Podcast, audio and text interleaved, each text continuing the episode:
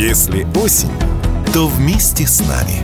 Вы слушаете радио «Комсомольская правда».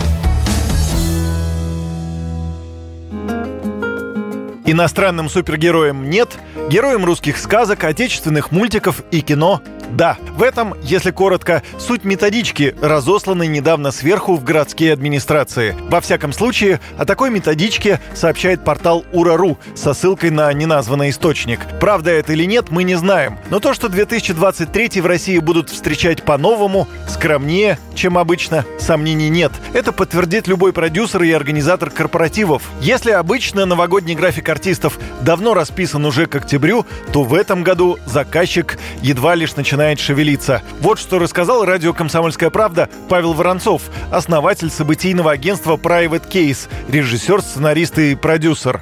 Думаю, что принимать решения корпоративные заказчики будут реально где-то уже непосредственно там в начале даже декабря не в ноябре, а реально в начале декабря. Обычно там с августа начинают годные какие-то мероприятия, да, даты и так далее. Сейчас все говорят, да, может быть будем, может быть не будем.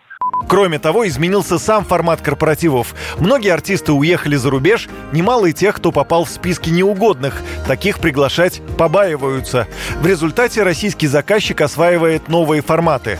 Например, приглашает пародистов или даже рассчитывает обойтись творческой самодеятельностью родного коллектива, а то и вовсе рассчитывает на чудо, сказал радио «Комсомольская правда» продюсер Леонид Зюник. В этом году как-то вообще для меня удивительно. Люди стали приглашать не столько певцов, как, знаете, ну вот я вам в частности могу сказать, Сергей Воронцов, да, иллюзионист. У него шоу изумительное. И люди просят его вот сам с небольшим выступлением, там 30-35 минут. Такого раньше не было. Обычно раньше артисты, э, б, песни, пляски. Хотя вообще, вы знаете, я думаю, ну не, не время сейчас проводить такие, как раньше так называлось, корпоративы. Это не, неприлично.